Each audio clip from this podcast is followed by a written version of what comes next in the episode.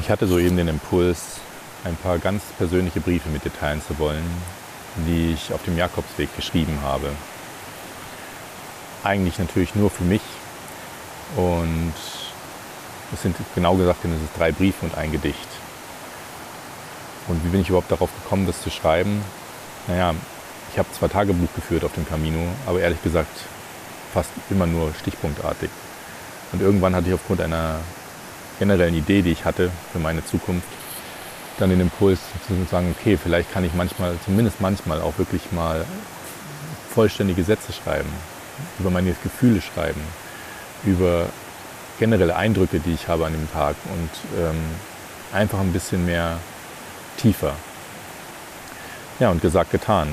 Ähm, und als ich, wie ich in der letzten Episode ja erwähnt hatte, jetzt gerade eben durch nochmal meinen Camino, meinen ja, sacken lasse, wirken lasse, nochmal meine Erfahrungen lese, ähm, reflektiere, kamen mir eben auch diese Briefe wieder in die Hand oder sind mir in die Hand gefallen und ich habe sie gelesen und teilweise haben sie Emotionen ausgelöst bei mir.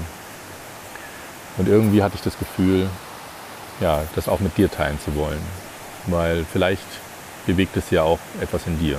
Vielleicht auch nur einer der Briefe, vielleicht auch nur ein Satz oder ein Wort.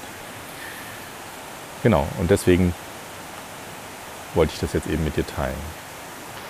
Und ja, da jeder Brief irgendwie für sich ein eigenes, sag ich mal, Thema hat, habe ich mir gedacht, ich nehme jeden Brief in einer eigenen Episode auf, damit du auch die Möglichkeit, die einfachere Möglichkeit hast, dir jeden Brief für sich anzuhören und sofern er dich in irgendeiner Form bewegt oder berührt, den vielleicht auch erstmal wirken zu lassen und vielleicht auch erst an einem anderen Tag die nächste Episode anzuhören.